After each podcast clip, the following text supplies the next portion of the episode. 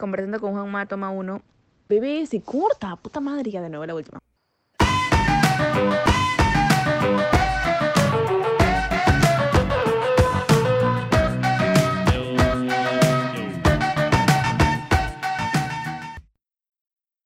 Perfecto. Listo, ¿qué tal? ¿Cómo, cómo ha estado tu semana? Uy, media, ya un poco más tranquila, creo que salimos de Mercurio retrógrado. Entonces, en verdad, la- las semanas anteriores han estado un poco así cargadas, han sido un poco intensas. En verdad, este, hace unas semanas también salí recién de, de COVID, me contagié, entonces ha sido como el hoyo, pero ya, siempre positiva. Ala, y bueno, eh, la próxima semana vas a estar tocando en Halloween. Sí, por ahí, sí. estoy, estoy tocando el 29 en Black Coat, el 30 en Clapton y el 31 en un Secret Location. Wow, qué chévere. Te- ¿cuál, ¿Cuál de todas las movidas es la que más te vacila? ¿La underground, la comercial? O sea, ¿en cuál, en cuál es la en la que te sientes más cómoda? Ah, creo que, que eso depende bastante de, de cómo ha ido un poco evolucionando la música que toco, ¿no? Es decir, me puedo adaptar porque son bien co- cosas un poco diferentes, la de, por ejemplo, la del 29 y la del 30, porque la del 29 es un poco más underground, que en verdad creo que últimamente lo que estoy tocando se ajusta un poco más a ese público, ¿no? A, a una música un poquito más experimental, un poco más minimalista, este, pero al mismo tiempo yo tengo este proyecto, es decir, a veces toco DJ set y a veces hago DJ live y canto sobre lo que toco. Entonces eso es algo que está en, en proceso y, por ejemplo, eh, Clapton, que por ejemplo es un poco más comercial, me ayuda bastante a, a enfocar y a desarrollar e- ese, ese camino también, ¿no? Entonces, ahí voy a estar haciendo cosas completamente diferentes el 29 y el 30, pero, pero igual, es decir, es- tienen, tienen un sentido común, pero igual son diferentes, ¿no? Por decirlo así. Claro, claro. ¿Cómo, cómo así comenzaste, no? O sea, me cuenta, eh, me cuentas y también que empezaste, empezaste a hacer ballet a los 14, tienes tu empresa de branding y, y eres, y eres, y eres DJ, muy, una DJ muy, muy conocida en, en el ámbito de acá en, en Perú. Co- ¿Cómo, así comenzó, vamos por partes, ¿no? O sea, con la música, ¿cómo así comenzaste eh, ese, ese bichito por querer pinchar, ¿no? O sea, también cantas, he visto que cantas, has, has estado con algunas bandas. ¿Y cómo, cómo así te decides por, por este, la música electrónica? La verdad creo que no es que me haya decidido en algún momento, sino que la- como que la vida me llevó por todos los caminos y, y, en- y creo que en la situación en la que disfruto mucho el arte, entonces se me ha presentado de distintas maneras, ¿no? Con el diseño, con la danza, con la música electrónica y, y solito me ha ido llevando por esos caminos. Es decir, jamás me imaginaba a esta, por ejemplo, después de tantos años, eh, ser una DJ de electrónica. En verdad, un- una historia súper graciosa es que cuando, cuando yo era pequeña, este, a mí me han operado varias veces, tipo del oído y los conductos respiratorios. Entonces, técnicamente a los 30 años iba a ser sorda. Ah, y ahora a sí. los 30 años soy DJ. Entonces es como súper random. Claro, comple- completamente, ¿no? Y qué chévere, qué chévere que dices, ¿no? A veces uno como tiene bien, bien pensado lo que va a hacer y dice como, no, yo quiero llegar a hacer esto o vamos por acá. Pero también cuando las cosas se van dando de manera orgánica, que una cosa complementa a la otra. Por ejemplo, empezaste a estudiar diseño, abriste tu empresa, de ahí en tu adolescencia empezaste a hacer ballet y pasando los años, pasando los años, eh, por así decirlo, te empezó a llamar esto de la música y así comenzaste, ¿no? Más o menos, ¿no? Es decir, eh, con la música en verdad siempre he estado súper conectada desde, desde bien pequeña. Me acuerdo en las épocas que, que estaba en el colegio, en verdad creo que una vez hicieron así como un cuestionario de qué te gusta hacer. Me gustaba cantar. Entonces terminé cantando en, un, en el coro del colegio, ¿no?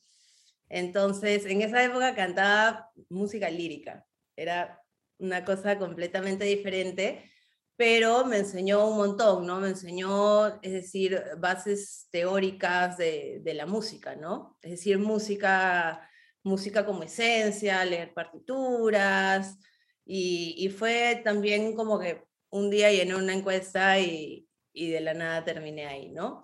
Este, con los años de, de haber estado en, en este coro de, de, la escuela, ¿sí? Teníamos varias oportunidades, éramos como un coro de cámara, eran pocas personas y empezaron a salir algunos proyectos externos a la escuela. Entonces, una vez tuvimos que cantar en el Teatro Municipal para, con, para un ballet que justo venía la orquesta de Orlov, una cosa así parecida, y necesitaban unos, unas voces ahí. Yo nunca había ido a un ballet, no sabía lo que era el ballet, es decir, tenía 14 años, no, es decir, ni en la televisión creo lo había visto, y cuando fui a cantar, me enamoré completamente de lo que vi y dije, uy, se ve tan fácil, me voy a meter, me voy a, meter a bailar ballet. Una cosa es lo que ves y otra cosa es lo que haces, ¿no? De ahí creo que de todas las cosas que he hecho, esa es una de las que hasta el día en que me muera siempre voy a ir mejorando, ¿no? Y siempre vas a ir este, aprendiendo. Pero un poco por eso fue que llegué al ballet cuando, cuando ya era una persona un poco más adulta, ¿no? Porque normalmente eso es algo que haces, a veces empiezan desde los tres años, desde los seis años, ¿no? A los diez años ya estás completamente desarrollada y yo empecé así como un poco tarde, pero como ya eres una persona adulta también, bueno, no tan adulta, tenía 14, pero es decir, también puedes aprender algunas cosas más rápido, ¿no? Y tenía un poco de suerte porque, es decir, el ballet es muy, es muy técnico y muy preciso, ¿no? Entonces, es decir, hay, hay cosas que te ayudan a bailar, por ejemplo, la forma de tus pies o la postura. Entonces, de, un poco de casualidad, mis pies estaban hechos para bailar ballet. Entonces, entré, entré a hacer eso y de ahí como que empezó un poco todo este viaje del ballet ya casi acabando el colegio. Y al momento que estaba haciendo, que estaba bailando ballet, obviamente cuando acabó el colegio era, ok, me dedico la mitad de mi tiempo más o menos a bailar y la otra mitad de todas maneras era, ok, ¿qué voy a hacer con mi vida? ¿no? Ese momento en que acabas el colegio y supuestamente ya tienes que saber qué vas a hacer con tu vida y en verdad nadie sabe que, muy pocas personas creo que saben a los 17 años qué van a hacer con su vida, ¿no? No sé cómo te ha pasado a ti, pero... yo, yo aún tengo 21 y aún estoy en esas de, de qué hacer, ¿no? Como, siento, que, siento que cuando uno sale del colegio es como, tienes tantas, tienes tantas opciones y siento que la presión de atrás es en, en, la mayoría de veces, porque también hay casos que no, que su mayoría está como que ya haz algo, que no pierdas tu tiempo, que aprovecha y, y es como, la para mí la presión siempre estuvo ahí, ¿no? Como que no pierdas el tiempo, no pierdas el tiempo y en esas de no querer perder el tiempo, más perdí el tiempo porque iba descubriendo cosas nuevas y era como que, ok, me voy para acá, me voy para allá, pero siempre, siempre estaba así, ¿no? Claro, es que eso eh, a veces no, eso no es perder el tiempo, sino es, al contrario, creo que el, el, lo importante ahí también es el proceso, ¿no? De investigar eh, para qué, me gusta, qué me apasiona, para qué soy bueno, para qué tengo actitudes, porque una cosa también es el, talento que puedas tener o, por ejemplo, con qué actitudes has nacido, y, otra cosa también está en cómo lo desarrollas, ¿no? El, trabajo y la constancia que le puedes meter a algo para, para lograr hacerlo, ¿no? Entonces eso también es algo que, que bueno, un poco lo aprendí con el, con el ballet bastante, porque me acuerdo, llegabas, llegabas un minuto tarde ahí y ya no podías ni siquiera entrenar y, y me iba, yo vivía súper lejos, entonces era como que viajaba en, en micro durante una hora y media todos los días para ir a bailar una hora y a veces, es decir, era un micro, entonces no llegaba a la hora, llegaba un minuto tarde y me tenía que quedar sentada mirando, ¿no? Entonces, te enseñan, te, enseñan algunas, algunas cosas que de ahí te pueden servir también para el futuro, ¿no? No sé si he aprendido tan bien eso, pero está, está ahí en el proceso, ¿no? Claro, claro. De, de, todas maneras, yo recuerdo hace años, este, vi un documental de una escuela rusa y era como cómo aceptaban a las personas que hacían ballet, no era toda una encuesta y era, vi mucho eso del, tema de la disciplina, el tema también de, por ejemplo, había muchas, había muchas niñas que hacían gimnasia, y entonces cuando, cuando iban a hacer ballet las rechazaban porque decían, no, tiene el cuerpo muy robusto, que esto, que el otro, o sea, enfocándonos más en, en el ballet. Claro, siempre había un montón de parámetros, ¿no? Sobre todo con la escuela rusa es es como que la, la, máxima en tener parámetros. Cuando van, al, cuando van a presentarse las niñas para, para ver si pueden entrar a la escuela, es decir, las miden en proporción de cuerpo, de tamaño, de piernas. Si es que tienes la columna desviada, ya no puedes bailar. Si es que tienes el pie así, ya no puedes bailar. Si es que tienes un brazo más largo que el otro, ya no puedes bailar. Porque en verdad, a futuro un poco, es decir, tiene, tiene su base eso, ¿no? Es decir, a futuro eso sí te afecta, ¿no? Pero ya estamos, creo, en una época donde, es decir, el ballet de ahora no es el mismo ballet de hace 20, 30 años, 50, es decir, es otra cosa. Los, los artistas, los bailarines son magníficos. A veces las niñas, es decir, a los 12 años ya están en el esplendor de, de la carrera y pueden ser cosas que ni te imaginas, ¿no? Igual, por ejemplo, la gimnasia, es decir, puede ser algo que, que, es parecido. Yo cuando era pequeña también estaba, es decir, hacía coro y también hacía gimnasia, pero es algo que, por ejemplo, como eran clases de gimnasia de un colegio, es decir, llegabas, te desarrollabas y llegabas a un límite y ahí era como que rebobinaban para la gente nueva. Entonces, en un momento cuando ya avanzas y llegas a un límite, no te quedaba de otra que dejar de hacerlo porque ya regresaban a hacer cosas que, que eran muy básicas, ¿no? Claro. Bueno, y, y, así, y así pasaste, ¿no? ¿Cómo, cómo si te decidiste, cuando terminaste el colegio, decidiste estudiar diseño? fue también pura casualidad. en verdad, tenía unos amigos así de, de toda mi juventud que un par de ellos estudiaban en la Toulouse Diseño y, y como que un poco que me vendieran la idea, ¿no? Me dijeron, el diseño es súper bueno porque puedes trabajar desde tu computadora y trabajar de cualquier lado, ¿no? Eso fue un poco lo que, lo que me vendió un poco la idea. Además que justo en la época donde yo entré a estudiar diseño eh, ha sido como que el momento que ha surgido acá en el Perú, es decir, un poco bastantes personas de mi generación han empezado en diseño justo en esa época. Este, me gustó bastante la idea de, tener libertad en el trabajo y que sea algo artístico, ¿no? Entonces, cuando yo empecé a estudiar diseño, eh, sobre todo al comienzo, que eran cosas así súper manuales y todo, a mí me encantaba, ¿no? Me encantaba hacer cosas con las manos, que las maquetas.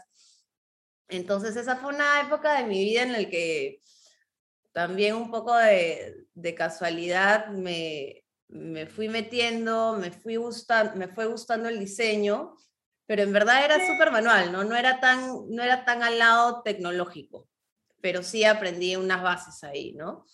Y de ahí con los años ha, ha sido que, que obviamente con todo el surgimiento de la tecnología, el diseño me ha llevado a ser full tecnología, ¿no? Es decir, ahora es cosas manuales en verdad son bien pocas las que hago. En una época sí, por ejemplo, ilustraba, pintaba bastante, todo, ¿no? Pero también es, es decir, la computadora te ayuda bastante a, a reducir tiempos de trabajo. Entonces, para mí que soy una persona que me gusta hacer varias cosas, es decir, lo que necesitaba era poder hacer la mayor cantidad de cosas en la menor cantidad de tiempo, ¿no? Entonces, Ah, esa fue un poco la razón por la que me fui yendo un poco al lado tecnológico, entrando a, temas de, diseño, de branding, y con el tiempo, no sé, la verdad no estoy segura cómo, terminé entrando así full páginas web. Y un poco ahora eso es lo que, lo que más me gusta. No, no, no sé cómo, cómo pasó, pero es decir, al comienzo trabajaba con gente que, es decir, yo diseñaba y trabajaba con programadores, pero poco a poco empecé a entender un poco el lenguaje de programación y me empezó a llamar, la, a llamar bastante la atención. Entonces ya, es decir, he aprovechado estos últimos años en, en enfocarme bastante en, en, el tema de programación específicamente, ¿no? Es decir, también para, para hacer proyectos, por ejemplo, ¿no? Es decir, tú, tú puedes trabajar con gente que hace diferentes cosas, es decir, en cuanto a diseño, diferentes partes del diseño, ¿no? Es decir, tú tienes al ilustrador, al, diseñador gráfico específicamente, al programador, pero cuando quieres trabajar en un proyecto, creo que también es bien importante entender, es decir, no tienes que ser un capo en todo, pero tienes que entender la base de, de un poco de todo lo que estás trabajando, ¿no? Entonces, así fue como poco a poco, más ahora la cuarentena, que es todo en casa y en la computadora, me fui, me fui un poco yendo por ese rubro, ¿no? La empresa en verdad empezó, empezó un poco en temas de diseño y de ahí ya me fui abriendo a cada tipo de proyecto que salían, es decir, fotografía, entonces arman este, proyectos con, con fotógrafos, de ahí pasa el diseñador, de ahí la suben a la página web, entonces un poco todo esto unido, ¿no? Claro. Justo una, de las cosas muy interesantes que dices es que te gustaba hacer muchas cosas y en corto tiempo, ¿no? O sea, y, y básicamente este, tienes, tienes esta empresa de branding, también eres DJ. ¿Cómo más o menos manejas todo, todo, todo el, con el tema de la organización? Porque o sea, yo, yo, también como que o sea, tengo el podcast y aparte quiero hacer otras cosas, pero esas cosas demandan tiempo, es como que demandan tiempo y siento que esto requiere también mucha disciplina, ¿no? Para poder, siento que, hacer todo y bien, ¿no? Sí, pues, la verdad hay, hay un dicho súper clásico, ¿no? Que, que si quieres hacer algo súper bien, si quieres ser el mejor en algo, tienes que hacer una sola cosa, ¿no? Entonces yo crecí con esa, esta voz en la cabeza también un poco que, que amaba lo que hacía, pero me perturbaba un poco también, es decir, es decir, tengo capacidades para hacer varias cosas, pero por ejemplo, ay, no soy la mejor haciendo esto, o por ejemplo, en, en, la, en, la, época que diseñaba yo era así súper afanada, me pedían una maqueta, te llevaba dos, entonces, así como que me emocionaba, pero al mismo tiempo es decir, como hacía varias cosas, es decir, no era la mejor haciendo algo, ¿no? Entonces llegó un momento en mi vida en el que tenía que tomar una, como una decisión, ¿no? Es decir, ¿por qué hago lo que hago o por qué haces lo que haces, ¿no? Es decir, lo haces porque disfrutas el proceso de hacerlo. Es decir, sí tienes que tener una finalidad, es decir, puedo tener una finalidad, por ejemplo, con el diseño, que, que mi empresa me mantenga en un futuro, me mantenga en un futuro. Es decir, para mí la empresa es un poco lo que me ayuda a, vivir tranquila como una persona independiente. Eh, es decir, el diseño para mí me ha ayudado un montón. Este, el, el, la música en sí, bueno, en, en, en, algunos aspectos, en algunos lugares y en algunas ocasiones sí te pueden, sí te puede ir súper bien y puedes vivir de eso, pero no es algo tan común, ¿no? Por decirlo así. Entonces, además que para mí es una de, las cosas que más, que más, como me importa tanto, como me gusta tanto, soy súper sensible con ese tema, ¿no? Entonces yo decía, imagínate si tengo que enfocarme de la manera en que a veces me enfoco en el diseño, en un proyecto y em, empezar el proyecto y acabar el proyecto, porque a veces hay que entregar el proyecto, pero en el tema musical creo que iba a jugar un poco con el tema de, de la frustración artística, ¿no? Que es algo es algo súper real también, ¿no? Es decir, en sí también lo que tú haces, es decir, haciendo eh, los podcasts, esto que haces también es un arte, ¿no? El arte de, poder expresarte, de poder conversar. Entonces, creo que, que llegó un momento en el que decidí disfrutar de los procesos disfrutar de, de, poder, de poder hacer las cosas y saber que no, es decir, nunca va a ser perfecto, ¿no? Es decir, hay momentos donde tengo que estar un poco más diseñando y me gustaría estar haciendo más música. Hay momentos, ¿me, entiendes? Hay momentos donde tengo tiempo o, o, por ejemplo, a mí, por ejemplo, cuando estoy un poco cargada de trabajo y todo, necesito, necesito bailar ballet sí o sí, porque es una forma, es, es la forma en que mi cuerpo canaliza la vida. Es un poco como la música, ¿no? Es decir, es la manera en que yo, yo descargo. Y a veces me gustaría, por ejemplo, entrenar más, pero es decir, no puedo entrenar más porque me tengo que desvelar para hacer otra cosa, ¿no? O inclusive con el tema de la música, que es una industria nocturna, ¿no? Entonces, trabajar también a veces en una industria nocturna, es decir, necesitas también ser súper ¿cómo se dice? Eh, necesitas ser una persona un poco más consciente y constante y, y, ponerte tú tus propios parámetros, ¿no? Creo que eso me ha ayudado últimamente. Es decir, darme eh, tiempos específicos. Ahora, por ejemplo, digo, todos los días tengo que bailar. Es decir, no me importa si es 20 minutos, no me importa si son dos horas, todos los días tengo que bailar. Bueno, si no bailo, por lo menos entrenar o hacer algún ejercicio para que mi cuerpo se sienta saludable, ¿no? De ahí. Eh, he empezado un poco, como ya me estaba jalando a veces un poco más el tema del trabajo y el diseño, pero por ejemplo, me salen las tocadas y me gusta ir a tocar y lo disfruto un montón, pero, pero a veces me gustaría, sé que, que podría hacerlo siempre mejor, ¿no? Entonces, como no tengo tanto tiempo para preparar, para armar los proyectos, de ahí llega esos momentos en los que uno agarra y dice como que, ¿dónde estoy? ¿No? ¿Qué estoy haciendo? ¿Qué, qué? Es decir, ese es, una, ese es un dilema normal, ¿no? Creo yo, porque es decir, necesitas sobrevivir, necesitas ingresos y al mismo tiempo tu, corazón, tu energía y tu esencia también necesita esos ingresos, por decirlo así, ¿no? Necesitas esa felicidad.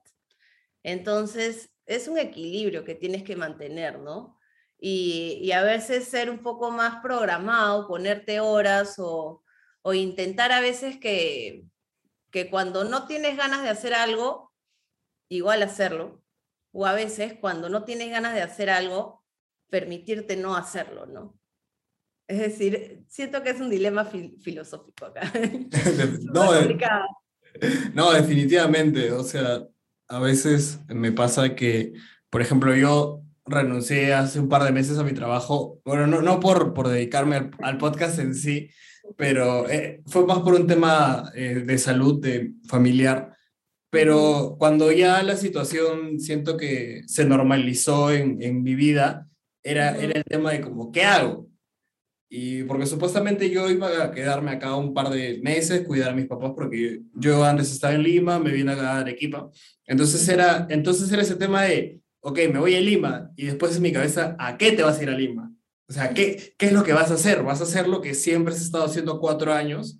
Y era, ahorita... En Lima donde tenías tu, tu trabajo. Claro, yo trabajaba en un restaurante. Trabajaba en un restaurante, estudiaba, también por ahí este, hacía mis prácticas eh, audiovisuales, pero por pandemia como que se cortó todo, entonces era, era, era como que solo trabajaba y, y, era eso, ¿no? Es como trabajaba y tenía muchas ideas y muchos sueños.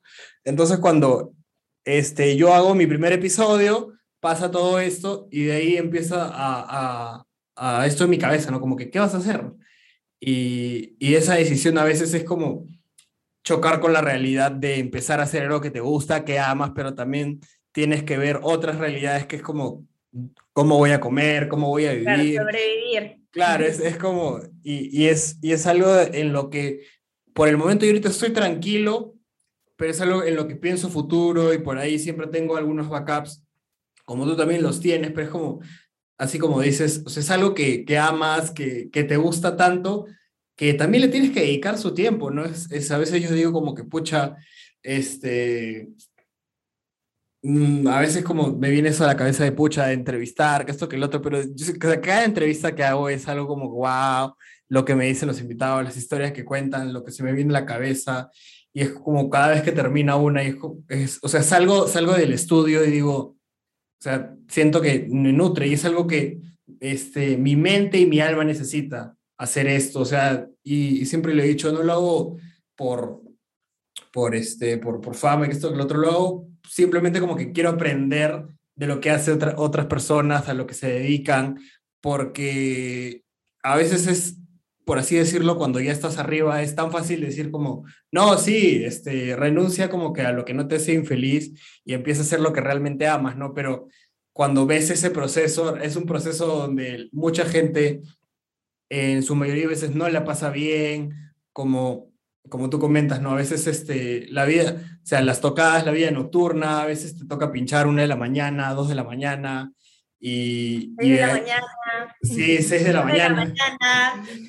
Claro, cuando, cuando, termina, eh, cuando termina el día principal, siempre a veces hay uno que como que hace un cierre, entonces, entonces todo, todo eso y aparte tienes el otro lado organizado del, del mundo del diseño y del branding, donde todo es para ayer, te piden un diseño y lo quieren... Horarios, son otros horarios de vida, ¿no? Por decirlo así.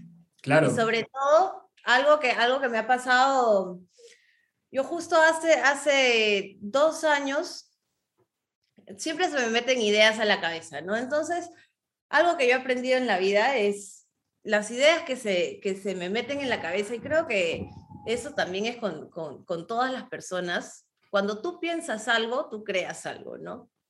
Eso no quita que igual a veces vas a pensar cosas que no quieres crear o que piensas cosas, pero el cerebro entiende las cosas de una manera, es decir, por ejemplo, el cerebro no escucha el no, ¿no? Entonces tú dices, no quiero esto, y te pasa esto. Entonces, porque no leyó el no. Entonces, creo que, creo que eso es algo que me ha ayudado bastante a mí a lo largo de estos últimos años. Es decir, confiar en, en mi instinto, ¿no? Es decir, obviamente es el equilibrio, el balance, y hay momentos en los que uno se levanta y tiene toda la fuerza para hacer todas las cosas que le apasiona y, ¿sabes qué? No sé, como tú, lograr agarrar y decir, renuncio, me voy a dedicar a esto, parece que tener huevos también, ¿no? Es decir, es algo súper complicado, es, algo súper complicado porque, porque es a veces renunciar al confort, a, la comodidad, a, lo conocido para poder salir. Pero si uno no sale, a veces no sale de ese cascarón, se queda frustrado, ¿no? Entonces, es algo que sabemos y es muy fácil decirlo. Otra cosa es hacerlo, ¿no? Entonces, creo que, creo que esto que te comentaba de, de, de pensar qué cosas son las que quiero que vengan, bien preciso, recontra preciso, ya, ya, ya, ya aprendí con la vida también que tengo que ser súper precisa, ayuda bastante, ¿no? Porque hace un par de años, sin saber qué ver y todo, decía, pucha, quiero que, quiero empezar, mi, mi concepto de la empresa siempre fue, es decir, ser una empresa peruana, trabajar con gente peruana, pero para trabajar para el exterior, ¿no? Ahí hay un cambio de moneda que también ayuda. Entonces, entonces eso era lo que tenía en la cabeza, tenía en la cabeza, y ahora que pasó todo lo de la pandemia, todo se volvió digital.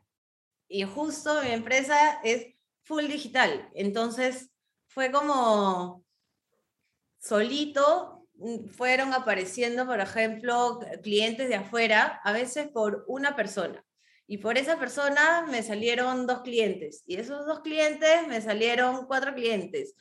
Y ah. ha sido así como, después de dos años, un día me levanto y digo, wow, yo vine pensando esto de que quería que trabajar para, para clientes de afuera. Y, y, justo, por ejemplo, uno de mis últimos clientes era de, de Nueva Zelanda y tuve así como mi primera, mis primeras reuniones en, en, en, otros idiomas, ¿no? Entonces, eso fue como que un, un momento, un clic que me hizo entender, ok, esto, estoy donde quería estar, ¿no? Es decir, entendí, también creo que es importante darte como, como tiempos y darte cuenta cuando has llegado a cosas que querías, ¿no? Entonces, esos pequeños logros son a veces las, las motivaciones que te ayudan para, para seguir creyendo en, en, tu poder mental, creo, ¿no? Por decirlo así. Creo, creo, creo mucho en, en, en el poder mental. Entonces, para, para mí un poco la vida se trata de eso, ¿no? Es decir, obviamente todo el mundo tiene sueños, sobre todo, no sé, creo que los artistas, yo creo que todos son medios artistas, pero hay, hay, hay gente que hay veces que se mantiene en un, en un trabajo más monótono, normal, y, y a veces no, no, no he encontrado la pasión en nada, ¿no? Es decir, ¿qué, me gusta? No saben, no, no saben qué les gusta, ¿no? Pero a veces eso es por, creo que porque, porque no, no, no, no se han dejado de experimentar, porque te pueden gustar tantas cosas. Es decir, a ti te gusta hacer podcast y no sé, trabajas en un restaurante, te gusta cocinar, haces un podcast y la próxima entrevista cocinan juntos, no sé. Hay tantas maneras de, de, y hay tantas cosas nuevas que se pueden crear y tantas maneras. Creo que lo que me ha ayudado bastante últimamente también es pensar en fusionar las cosas que me gustan, ¿no? Es decir, maneras de que tu tiempo de, y el tiempo de las, de las cosas que estás haciendo, que disfrutas, eh, tenga más tiempo. Entonces, ¿cómo creas más tiempo? Es decir, me gusta bailar ballet, me gusta hacer música electrónica. Ah, voy a bailar ballet con música electrónica. me, gusta, me gusta diseñar, me gusta la música electrónica. Eh, me puse a diseñar, por ejemplo, portadas discográficas.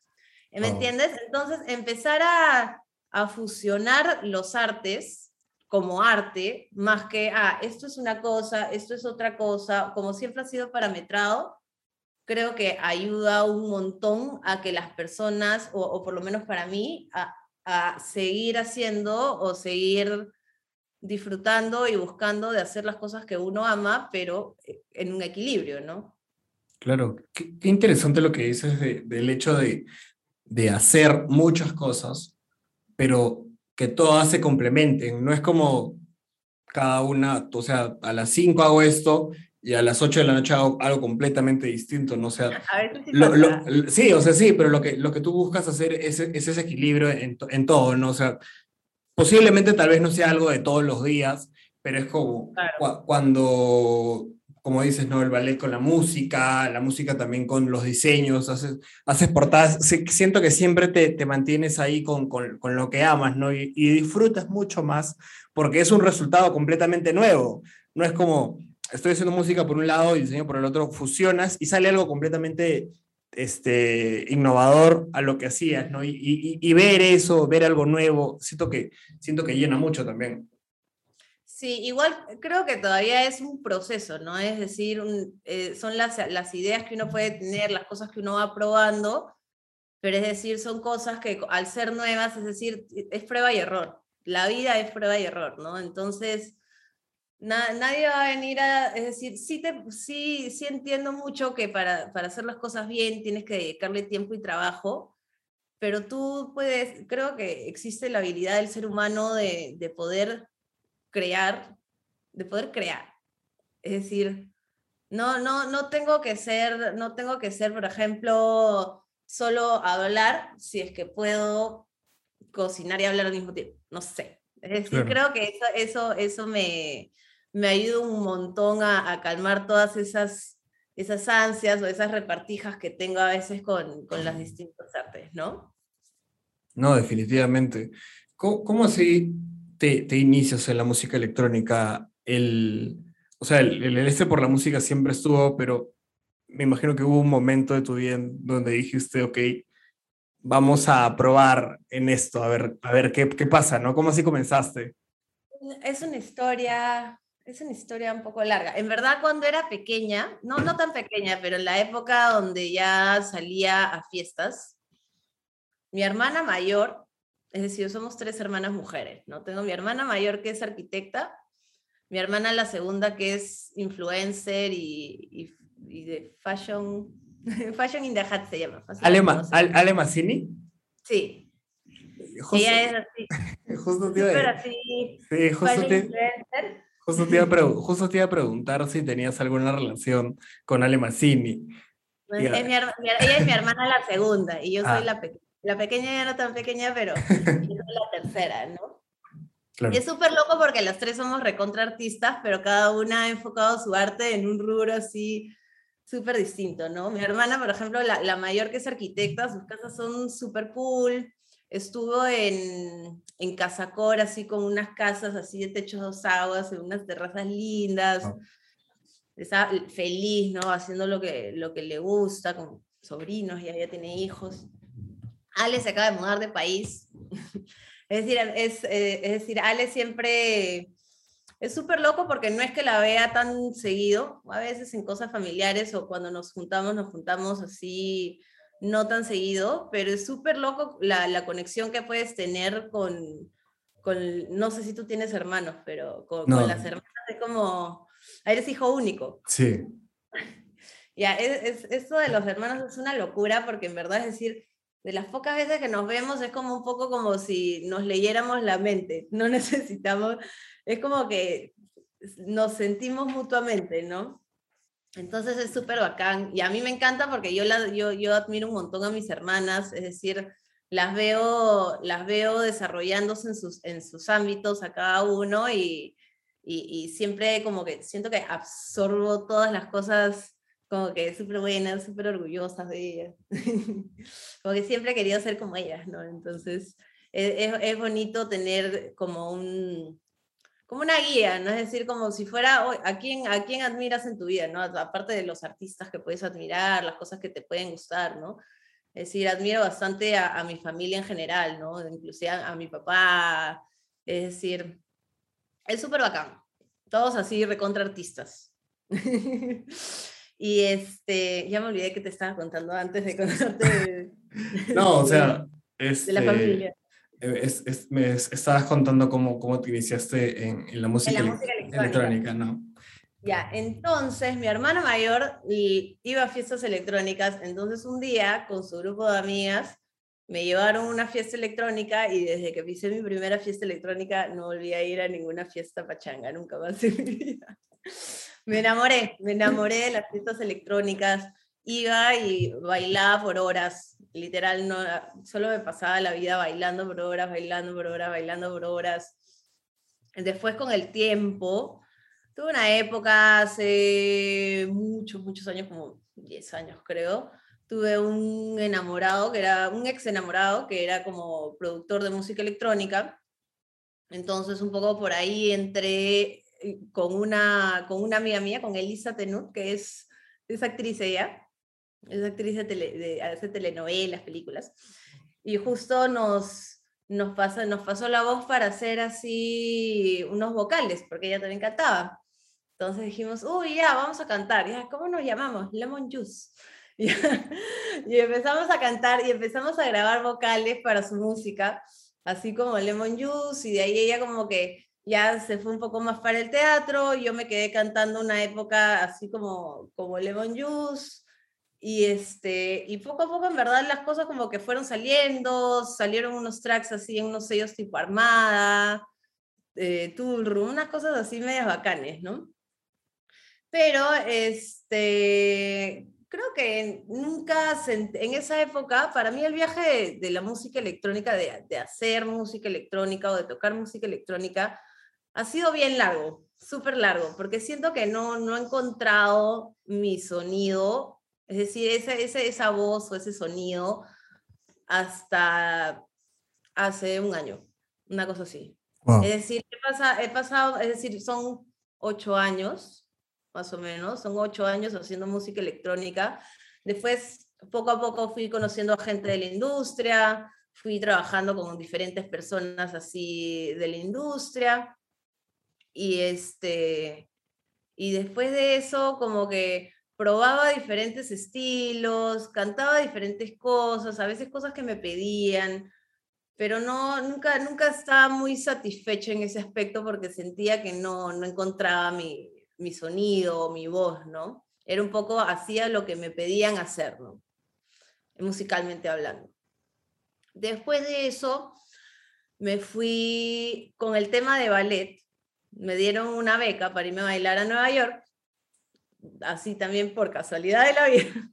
Toda mi vida ha sido casualidades de la vida. Casualidad de la vida, una amiga, una amiga acá con, que también bailaba ballet conmigo, me dice, vamos a, este, me estoy yendo a una audición, ay, yo también quiero ir. Me fui a hacer una audición y al final me llamaron para irme a bailar al Joffrey Ballet en, en Nueva York. Y, este, y fue así como unos, unos meses, terminamos bailando en Broadway. Wow, qué lindo. Una experiencia loquísima porque fue la primera vez donde yo estaba llevando, estaba bailando pero bailaba de lunes a viernes, de 9 de la mañana a 6 de la tarde, sin parar de bailar todos los días. Así, así era, era, era súper fuerte, es como ir a estudiar en una universidad, una carrera, ¿no? Claro. Y acababa los fines de semana y me iba a las fiestas electrónicas de viernes a domingo. Entonces, un poco así, es, es una vida súper, súper fuerte, súper activa, ¿ya?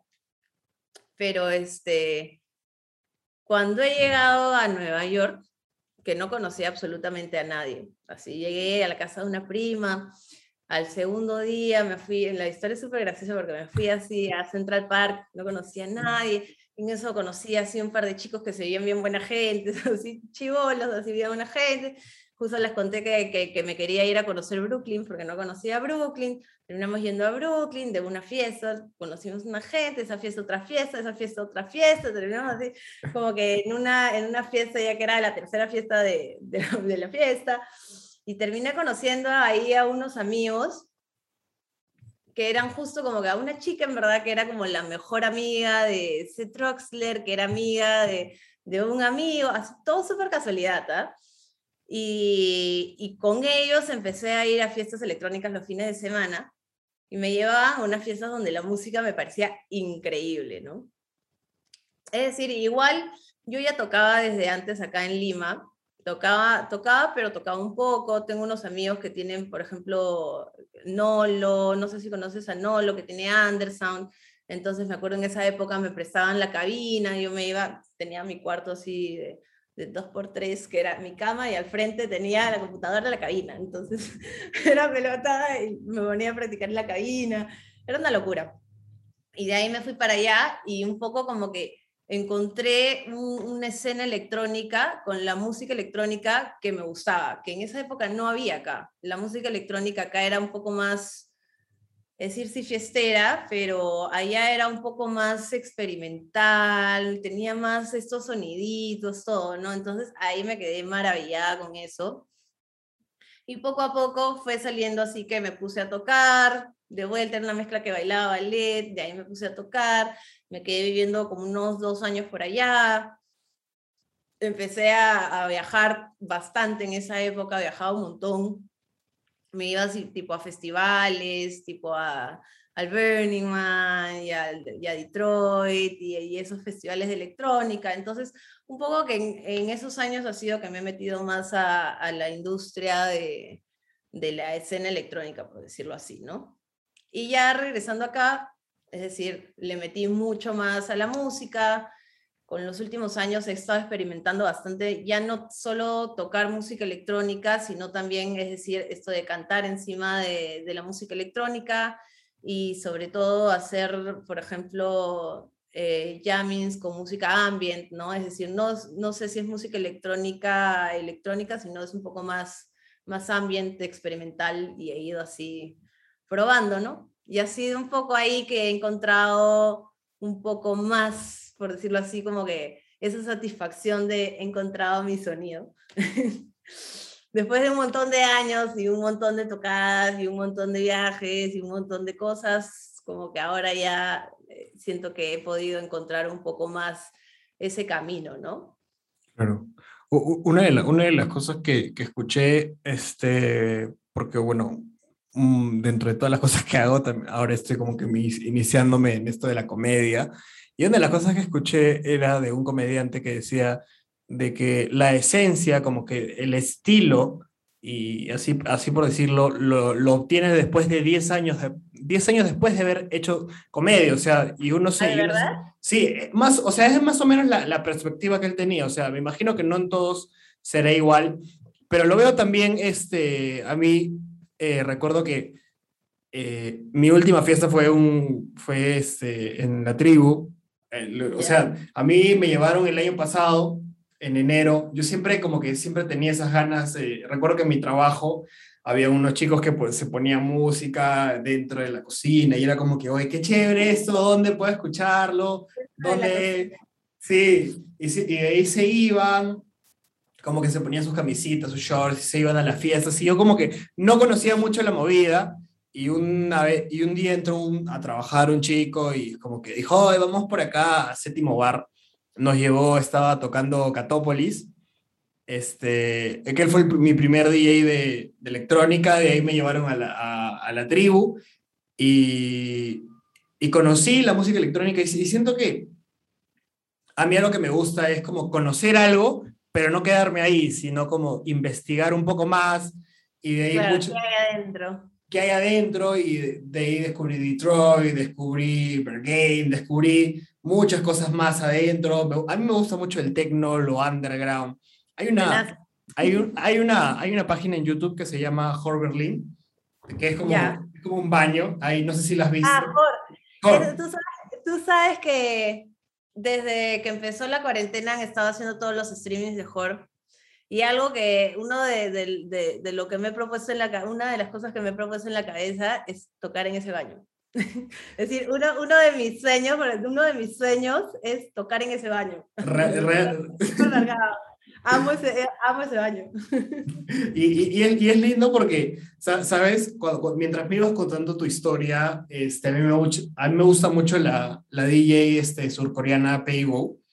Ya. Entonces, entonces es como, no sé si sabes más o menos su historia, ¿no? Ella, ella estaba en, bueno, ella vivía en Corea, de ahí se fue a estudiar inglés a, a Oxford, de ahí como que se fue a Alemania a estudiar diseño de modas entonces, ella mientras que iba estudiando, así como tú, se encontró con un amigo que la hizo con, le, le, presentó esto de la música electrónica y bueno, ella la pegada después en máxima, y literalmente tienes espacios de todo. Entonces, ella empieza a, a pinchar en, en, Berlín, ¿no? o sea, en el estudio de su amigo, poco a poco, y así empieza a como que expandir y, y, a, y a generar eso, ¿no? O sea, también he visto, yo siento que si uno es, uno es DJ de techno fijo, fijo tiene que, fijo tiene que ir a Berghain, que siento que siento que es lo, lo máximo. Creo que todos han tenido la oportunidad de ir, para mí es una de las experiencias, siento que te cambian la vida.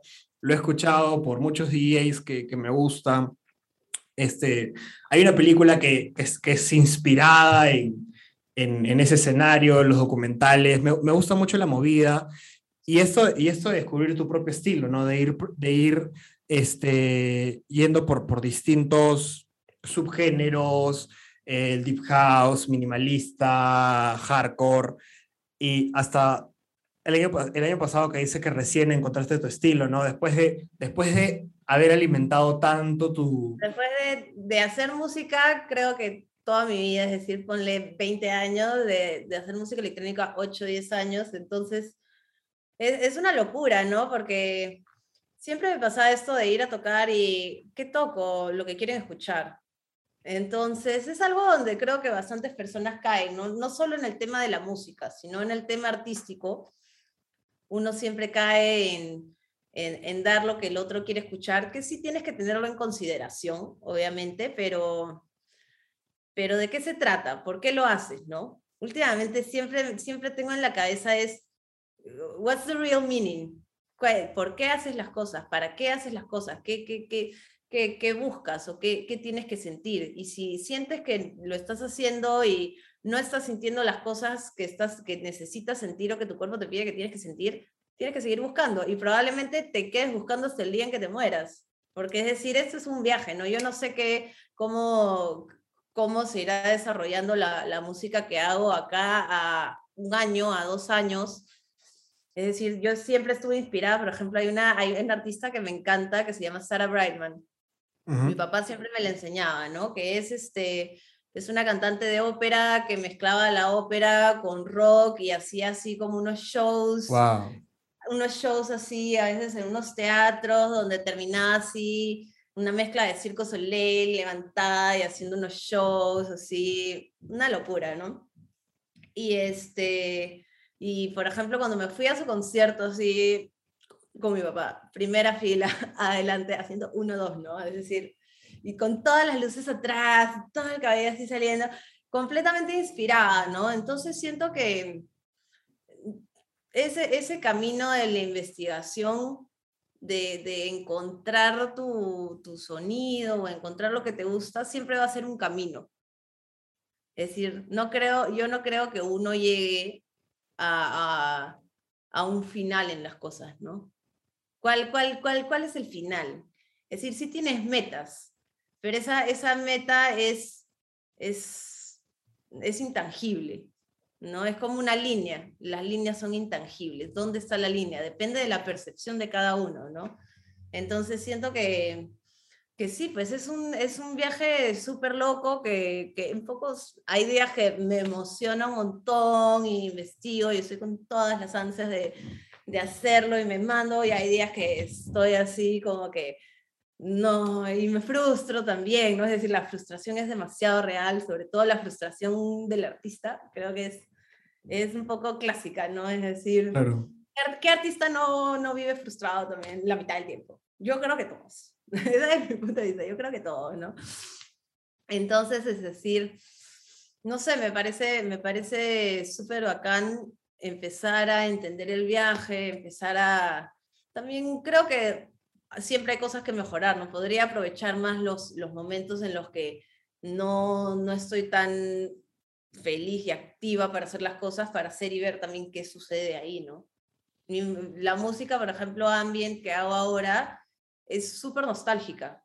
Un poco el sonido, mi sonido así es, es bien nostálgico y cuando canto, por ejemplo, es decir, canto así cosas, un mix de Radiohead con ópera, ¿no? Entonces, es, una, es un mix que no hay, no hay ni bien ni mal, ¿no? Lo vas probando, lo vas tanteando y vas evolucionando, ¿no? Claro, definitivamente. Tu, tu, camino también va a ser medio parecido, me imagino, ¿no? Es decir, con la comedia y con los podcasts. Sí, o sea, siento que de todas maneras es algo, o sea, siento que es algo que ya mucha gente lo hace, o sea, si, si tal vez lo que yo te digo lo, lo comentas, y es como, hay mucha gente que también hace podcast, que hace comedia, que también hace otras cosas, pero yo siento que cada, o sea, yo cada podcast que escucho de diferentes personas es único, totalmente, o sea, podemos hacer lo mismo, pero a la vez hacemos cosas completamente distintas porque cada uno tiene una historia y cada uno tiene una experiencia, ¿no? Por ejemplo, el, el máximo podcaster de, del mundo es como, le, le gusta mucho la, la UFC y, y, habla de eso. Hay otro que al que sigo que es, este, que es guitarrista, o sea, es, es comediante, el, el, pata estudió literatura, este, y aparte siempre hace live tocando guitarra, es un capo. Después hay otro que, que también me gusta, pero, eh, eh y este está más como, también hace comedia, pero está mucho más centrado en temas como de la magia, como de la espiritualidad, el budismo. Entonces, sus, yo siento que todo varía y, y cada, cada ser humano tiene una historia que contarnos. Igual es con los artistas, o sea, sí, pueden haber 50 que hacen música electrónica, pero cada uno te va a tocar un diferente, diferente te, va, te va a hacer sentir diferentes sensaciones. Y eso, y eso es lo que a mí me gusta de, de, la música, o sea, cada, cada set que, que he escuchado de, de cada DJ es un viaje totalmente distinto, ¿no? Y esto de, a veces, a veces uno dice eh, que la música electrónica, y lo escuchabas que no, solo para bailar, solo para divertirte, que para pasar el rato, no, siento que en muchas ocasiones, por lo menos conmigo, es, es algo que, que me hace sentir emociones. Por ejemplo, hay un set de Hernán Cataño que él comienza el set diciendo como que, What is your definition of happiness? ¿Cuál es tu defi definición de felicidad? Y yo me, yo me, acuerdo, sí, yo me acuerdo que estaba en el, yo me acuerdo que estaba en el viaje y, y, y este, la canción, eh, esa, esa voz sonaba muy fuerte en mi cabeza y, y me puse a pensar, ¿no? Realmente, ¿cuál es, cuál es la definición de, de mi felicidad? ¿No? ¿Qué es lo que me hace feliz? Eh? Y es como, eso es lo que a mí me gusta cuando la música electrónica te, te genera esas emociones, ¿no? La música en sí también te genera claro. esas emo emociones. Es que, es que sí, pues es bueno, a Hernán Cataño también lo escuchas y ya te caen las lágrimas porque es, es emocionante, ¿no? Es súper emocionante. Y creo que, que, un poco llega, llega a eso, ¿no? Es decir, no importa lo que, qué arte hagas, creo que lo que importa es lo que transmite el arte, ¿no? Es decir, la esencia del arte es eh, transmitir, o eso, eso es como lo siento yo, ¿no?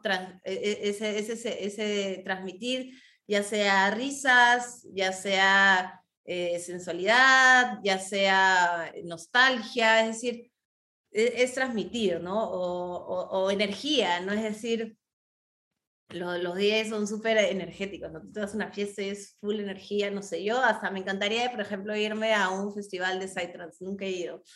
Pero, pero siento, que, siento que me gustaría, siento que lo pasaría bien. y, este, y creo que un poco a eso, ¿no? Es decir, la, la, las cosas, la, las artes parametradas como, como nosotros lo vemos, o, o, no solo el arte, sino las cosas que puedes hacer, ya sea que estudies ciencia o que, o que hagas cualquier cosa en tu vida. Es decir, lo, creo que lo importante va a ser cómo te sientes, ¿no? Cómo, cómo te sientes, cómo te hace sentir, cómo hace sentir a los demás. Entonces, obviamente, eso es el, el equilibrio, ¿no? De eso y, subsistir en esta vida consumista social en la que vivimos, pero, pero, pero, pero, si no, es decir, ¿Cuál, cuál, cuál es el motivo, no? ¿Para qué, ¿Para qué vivimos? Al final la vida se pasa así. Es decir, no sé, a, mí siento que un poco en, de alma, de corazón, me siento como si tuviera 52 años. es rarísimo, es rarísimo. Me siento así como que... Y, y, pero al mismo tiempo hay, hay momentos donde igual siento que soy la misma persona, soy diferente, pero soy la misma persona que cuando era chiquitita y, y, soñaba mucho y, creaba, creaba cosas para mi vida, ¿no? Soñándolas, por decirlo así, ¿no? Claro. Una de, una de las cosas que, que siempre está en mi cabeza es como cuando, cuando uno eh, empieza a apreciar más la vida, es como cuando tienes presente el hecho de que sabes que vas a morir mañana o temprano, ¿no? O sea, puede sonar muy, muy como que muy hardcore, pero también, es, pero también es eso, ¿no? O sea, yo, yo, yo a veces digo, por ejemplo, de como que no, no quiero hacer esto, pero, por ejemplo, este, con el deporte o con la música también, es como recién estoy empezando a, retomar cosas que tal vez en, mi adolescencia las tenía ahí, pero era porque no, que no, que esto, que lo otro, que me interesaban otras cosas tal vez este, superficiales, no lo hacía. Entonces yo digo, yo no sé qué pueda pasar mañana más tarde, o sea, no necesariamente pueda morir, pero tal vez mañana más tarde no voy a tener el tiempo para hacer algo que, que me gusta, ¿no? Que, o que me gustaría aprender. Yo siempre me vacilo la guitarra, este, siempre he querido hacer muchas cosas. Entonces digo, ahora que tengo el tiempo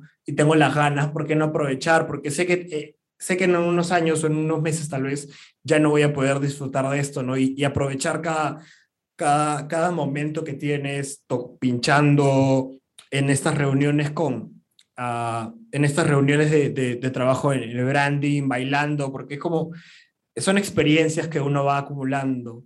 Así como dices, tú ahorita te sientes de, de 54 y, y, es como que a veces, y a veces, a, 52, 54, a veces digo que, que, que tener ese hecho de, de, a veces yo me salgo de, de mi cuerpo de, de chivolo de 21 años y que, que no, que te eres muy joven y me, y me pongo, como me aumento un par de años y digo como que mira, este, estás en tus mejores años, aprovecha, porque cuando tengas la edad que te estás imaginando tener ahora, posiblemente estás haciendo otra cosa o no sabes lo que va a pasar. Así, que, A, así que a veces yo digo, ese, ese miedo a que, a que, a fracasar o ese miedo tal vez a que, a que no haga lo que quiero, siento que a veces es algo que me impulsa a hoy por hoy hacer algo que, que, que, que amo, que me gusta. A mí, a mí este, alguna vez en mi vida, no sé, me gustaría simplemente por curiosidad estar con, con un DJ y, y, poner los vinilos y que me enseñen estas cosas. Hay un lugar que se llama Luna, Lunar creo que si no me equivoco. lunario. Lunario, Lunario, y es como que ahí daban clases y yo como que, ah, eso como no estoy en Lima, que esto, que el otro, pero digo, cuando tenga la oportunidad de hacerlo, Así. Cuando vengas a Lima estás invitadísimo acá a, poner algunos vinilos. Oh, qué buenazo. Porque, re- realmente es como, yo, yo sigo a un, a un DJ argentino que tiene una agrupación que es muy, no sé si sacas a Sol Ortega. Sí. Ya, entonces eh, son amigos de, de E1101, creo que se llama el, el grupo. Entonces este pata que se llama Gabriel siempre sube videos de que... Y, y me gusta mucho porque a veces él se sube como que, oye, vénganse acá a pinchar un ratito, nos metemos No uno... vengan a probar, ¿no? Sí, Es decir, conozcan. O sea, no, no, no- yo digo, no necesariamente este, te tienes que, eh, tienes que hacerte un experto o, o volverte un pro. Conoce, tal vez te termina gustando. O sea, igual tú, ¿no? Es como, tenías cierta movida, pero cuando fuiste a Nueva York, siento que esa, esa expansión de lo comercial, porque yo siento que a veces cuando, por ejemplo, mi, mi concepto de, de música electrónica, cuando yo vivía acá, en mi adolescencia era Tomorrowland, y más allá de Tomorrowland no había nada. Entonces, cuando yo voy a Lima y tuve la oportunidad de conocer el techno, este, el house, y es como, oye, qué chévere, y era como, me encantaban más los espacios pequeños, e- este, los este hecho, sótanos. los, los, sót- los sótanos, era algo, los Era- e- era algo que, era algo que me gustaba también, este, lo underground, lo que poca gente conocía, lo que siento que tenías el hecho de poder conversar con alguien como tú ibas, ya lo que me gusta mucho que lo escuché en una entrevista, de que en Latinoamérica como que la gente, ah, es, es antes, posiblemente ya haya cambiado ahora, que antes solo iba a, a bailar y ya no le importaba quién tocaba. Y, Claro, eh, a socializar, a bailar y Ajá. no importa. La prioridad era socializar, no escuchar la música, ¿no? Exacto. Y, y entonces, este, lo, lo contaba Hernán Cataño, que cuando él se fue a Europa, era como que sabías quién, quién, quién iba a pinchar, ibas porque es DJ, entonces es como, y es uno de los requisitos que en Berghain te preguntan, como que siento que ahora todo el mundo cómo entrar a esa discoteca y es algo que te preguntan, ¿no? ¿Quién va a tocar? Y siento que es importante también saber este, lo que los DJs se transmiten, ¿no? Porque lo que tocas tú no lo toca Def Pillow, no lo toca Catopolis, no lo tocan otros DJs acá de, de la zona, ¿no? Y es como realmente aprender y conocer de estos DJs, de su estilo, de lo que ellos te transmiten. Sí, es súper, es súper importante. Y justo de lo que hablabas hace un rato, es decir, creo que es, es, es básico e indispensable entender que no hay un momento o no hay una edad para hacer nada. Es decir, e- eso es, siento que es un- es decir, bueno, ya, si quieres ser deportista, obviamente tienes que empezar un poco joven, pero eso no quita, por ejemplo, eh, cuando llegué a Perú y dije, ok, ahora dónde bailo, y empecé a bailar con, con la maestra, con Olga Shimazaki del Ballet Nacional, decía, uy, ¿y a, y a dónde voy? Y mi amiga Elisa justo me pasó el dato que da unas clases, y en estas clases hay, es decir, hay una señora de 80 años que te hace la misma clase que yo, ¿me entiendes? Es decir, creo que para, para algunas cosas, es decir, siempre tienes que pisar un poco tierra con las cosas que quieras hacer, ¿no? Es decir, estar un poco acá y allá. Pero, este, pero lo que tú decías, ¿no? A veces se trata de ir a, ir a probar. Es decir, oye, vamos a, acá a escuchar esto, o vamos acá y, y toca esto, ¿no? O vamos acá y prueba, no sé, por ejemplo, yo últimamente tengo metido en la cabeza que quiero meter así a clases de teatro para sacar la timidez, ¿no? Porque es algo, sí, me siento que soy una persona tímida.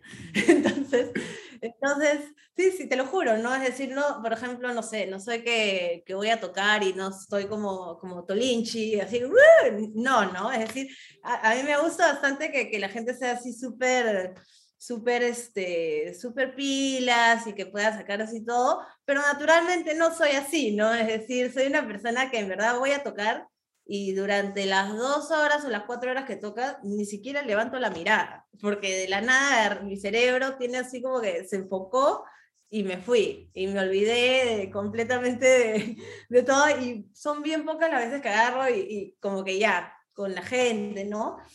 Pero me, me, me, me- como que mi cerebro me chupa y me quedo así como si estuviera así, no sé, conectando cables ahí súper pegadas, así, en otro mundo, ¿no? Entonces siento que, siento que igual siempre también se trata de investigar, ¿no? De mandarte a, a hacer estas cosas que, que a veces nunca te has imaginado hacer, como, no sé, yo ir a, a, estudiar teatro, que de actriz creo que no tengo nada, aunque de chiquita me decían que sí, pero no, creo que de actriz no tengo nada, como para empezar a sacar, por ejemplo, ese tipo, esa timidez que a veces con la vida adulta uno se va como que, ¿cómo lo diría? Como que aplanando un poco, ¿no? Es decir, o, o rompes o a veces te vas quedando así como que aplanado en el círculo de, de conformidad, ¿no? Claro. Entonces creo que, creo que es muy importante, es decir, para, para las personas o cualquier persona que pueda escucharlo un poco de una manera más directa de, de no importa si tienes 20 años, no importa si tienes 50, 60 años y quieres empezar a hacer algo.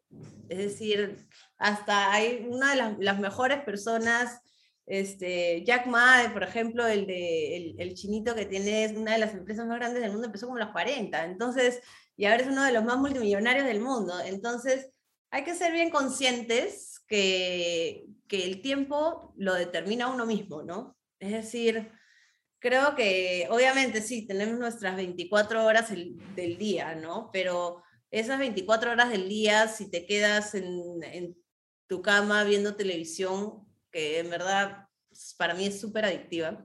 Es decir, por mí no tendría televisores en mi casa, pero la casa está llena de televisores. Pero, este, pero siento que es súper adictiva y agarras y pones una serie y de la nada pasaron 20 horas y te viste todas las temporadas y se te pasó el día así. Y te, o te levantas a las 6 de la mañana y haces dos horas esto, por ejemplo. Dos horas agarro y, y entreno. De ahí dos horas hago música de ahí dos horas a. Es decir, si te repartes, tienes muchas horas para hacer muchas cosas, ¿no? Entonces creo que también es importante saber como que apreciar el tiempo, valorar el tiempo, hacer que la gente también valore tu tiempo, porque estamos, vivimos en Perú, en un lugar donde, es decir, bueno, no soy la mejor hablando de esto, porque también no, no es que sea la persona más puntual del mundo ni nada, pero es algo que sí intento trabajar, pero obviamente acá en Perú tú dices, es una reunión a las 2 de la tarde y a las 4 de la tarde es la reunión, ¿no? Entonces, hay, hay, cosas que, por ejemplo, cuando yo estaba en Estados Unidos, aprendí que la hora era media hora antes. Y cuando llegué acá, se me fue yendo eso, ¿no? Es decir, te vas acostumbrando a, a, cosa, a cosas que son normales acá, o por ejemplo, cuando manejas, este, acá un poco más, y si una persona está cruzando, la pasas rozando, la rodeas, ¿no? Allá, por ejemplo, era por lo menos media cuadra antes, ya estás, estás parado para que pasen las personas, ¿no? Es decir, simplemente por riesgo. Entonces creo que es importante también de, de, las personas que te rodean o de las cosas que ves en tu día a día, ¿no? Saber seleccionar qué, qué clase de información va a recibir tu cuerpo, ¿no? Para lograr tus objetivos. Es decir, si no, si, si no, si no, si no eres también constante en eso, ¿no? En, en saber, en, es decir, es súper complicado.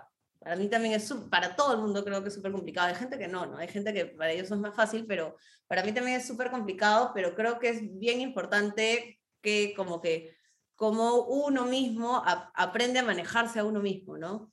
Aprende a educarse a uno mismo, ¿no? Es decir, yo siento que la mayor de cosas, es decir, un montón de cosas, sobre todo en temas de diseño, de todo eso de la empresa, todo lo aprendí en internet. es decir, sí, estudié las bases en, en, donde estudié y me dieron teoría de color y, y cosas súper básicas, pero todo, todo, todo es internet. Y ahora tenemos internet. Es decir, ahora tenemos en verdad la habilidad de aprender. Y no es que, yo no creo que las personas, es decir, tú entras a internet y ves un tutorial de algo para aprender lo que sea que quieras aprender, ¿no? Ya sea arte, música, teoría, lo que sea y, y, te metes a internet y ves un tutorial y las primeras veces que intentas aprender solo, es decir, volverte un poco más autodidacta, no entiendes nada, pues. No es que, no es que, no es que hay personas que, bueno, por ahí que sí, ¿no? no es, que hay personas que nacen y que al toque ven algo y al toque lo aprenden y su cerebro entiende todo, pero yo creo que muchas personas a veces piensan que es así de fácil, ¿no? Que las cosas son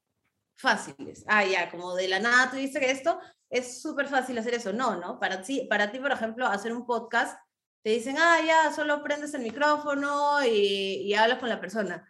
No, no, y no ven la cantidad de horas de investigación de, cómo hacer o todo el trabajo que puedes hacer, ya sea para, para crear las redes, hacer las portadas, que salga un buen sonido, que puedas trabajar con diferentes personas, transmitir, grabar.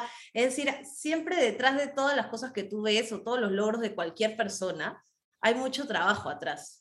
Solo que nosotros vivimos en una realidad donde vemos una película que en una hora y media ya pasó todo y supuestamente ya vivieron, crecieron, estudiaron, se volvieron exitosos y todo. Entonces, nosotros queremos replicar ese tipo de cosas. Queremos replicar que en una hora y media ya viviste tu vida ya logras el éxito. Entonces, ahora existe esta frustración sobre todo de estas nuevas generaciones, ¿no? De, de no poder conseguir las cosas tan rápido, que, que creo que va a ser súper chocante, ¿no? Es decir, mm justo ayer me metí a un taller que me habían mandado y, y hablaban un poco de, de los, del, del, user experience y cómo ahora, por ejemplo, si, si una persona no, si por ejemplo tú tienes una empresa y tu empresa no responde un mensaje de WhatsApp antes de 34 segundos, la persona ya se molestó.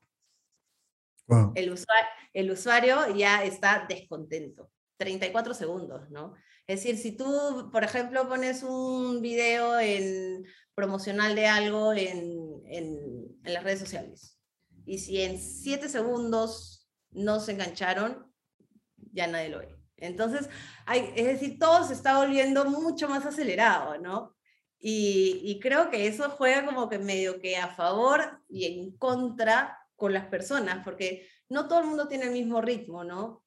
Y, creo que, y creo que es importante que cada, que cada persona pueda respetar su propio tiempo, ¿no? Es decir, la velocidad también se hace con el trabajo y la constancia, ¿no? Y igual uno tiene que aprender a, es decir, a veces, no sé, a mí también artísticamente como hago varias cosas y me gustaría que a veces lograr, hay cosas que quiero lograr que sí han llegado, como hay cosas que quiero lograr hace tiempo que todavía no han llegado, ¿no? Y hay momentos donde agarro también me desespero y digo, ay, no, ya quiero esto de una vez, pero siempre la paciencia, ¿no? La paciencia, la constancia. Es, un poco repetitivo decirlo, pero creo que es un poco el chip que tengo metido en la cabeza, es decir, mantener la calma, seguir haciéndolo, seguir haciéndolo, seguir haciéndolo, seguir equivocándote, seguir haciéndolo, de ahí lograrlo, pero seguir haciéndolo y de ahí seguir cambiando. Entonces, es, un, es una locura, ¿no? Me imagino a, ti, a ti también como artista así de, desde, desde sentir a veces cosas parecidas, ¿no? Claro, definitivamente es, es algo que, que en, en, muchos podcasts lo, lo, he comentado de, de, que ahora, o sea, uno, el, el, tienes muchos distractores, por así decirlo, ¿no? O sea, hace dos décadas o hace una década, bueno, dos décadas, digamos, el único distractor tal vez era la televisión y la radio. No había más nada. Y cuando se iniciaron las redes sociales, tenías una computadora. Era como que en esa computadora veías tu Hotmail, veías tu Facebook, ¿no? Pero ahora, este, uno puede estar, digamos, en el podcast y al rato yo puedo estar así. Entonces, como que tienes como que muchos distractores para todo, ¿no? O sea, me ha pasado que no sé si a ti, o estoy leyendo un libro, o estoy viendo una película y como que hay un, hay un sonidito que te hace desviar la mirada, contestas y, y te das cuenta que pasaron cinco minutos, diez minutos, y es como lo que estabas haciendo pasó, pasó a un segundo plano, ¿no? Y, y, a veces, y, y, con las redes sociales, o sea, yo tengo un medidor de, de horas y... te mides. Claro, te, tengo, tengo eso y los fines de semana no toco el celular para nada. Este, y ha reducido mucho, porque yo era de esas personas que en Instagram se tiraban dos horas, tres horas, como que en todo el día, en TikTok también. Y era como que de ahí me, me puse a pensar como que qué, qué productivo, qué te ha enseñado Instagram o TikTok hoy día. Y era nada. O sea, a, a no ser de a veces puedes aprender cosas interesantes. José, José, va a decir eso, a, no ser de uno, dos, tres videos que me han llevado a investigaciones de por ahí, pero después ha sido videos de gente bailando o gente haciendo esto y lo otro, ¿no? Entonces, este, siento que es eso y, y, y también antes como que se respetaban un poco los procesos, ahora es como, por ejemplo, yo siento de que todo lo quieren para ahora y es como, y, y, y, esa, y esa frustración que uno tiene, ¿no? Y, y yo lo, lo, lo, vivo porque he crecido con eso, ¿no? Que, que todo tiene que ser ahora, no es como que estoy desaprendiendo de que las cosas toman su tiempo. O sea, es como, me estoy metiendo, a veces hay un podcast que, que habla mucho sobre eso y cada vez que siento esa ansiedad de que, pucha, ¿por qué no ven mis videos? De por qué, por qué esto no despega? Y es como que, calma, ese es, este proceso demora hasta años en despegar. Que calma para uno mismo, ¿no? Exacto, y es como, también vi una foto del proceso de un podcast, ¿no? Es como, escucha, lo, lo, sacas el podcast, todos tus amigos lo escuchan, o sea, los primeros, todos tus amigos lo escuchan, todos lo comparten, y de ahí como tú vas a continuar haciendo eso, es como que de ahí ya los amigos no es que todos los días van a escuchar tus podcasts, porque, pucha, mis podcasts son larguísimos también. Entonces es como empiezas ese proceso y donde empieza a llegar gente nueva, poco a poco y a veces dice, ¿por qué hago esto y por qué hago lo otro? Entonces, creo que cuando uno ya va llevando ese proceso y cuando ya más o menos estás en ese, en ese punto donde dices, bueno, ya pasé lo feo, ahora siento que estoy en un equilibrio. Yo recién estoy comenzando, así que no puedo como que dar mucho comentario eso, pero sí puedo hablar de, de que realmente a muchos, de, a muchos que nos pasa, ¿no? O sea, no soportamos o, o queremos que las cosas sean ya y también con el hecho de, de consumimos mucho, o sea, queremos tanto, tanto las cosas rápido que, por ejemplo, cuánto a una persona le dura un celular, ¿no? Un año, un año y medio. O sea, que antes era completamente todo lo contrario. ¿Cuánto, cuánto te dura un televisor? Claro, todos los años, todos los años salen carros nuevos.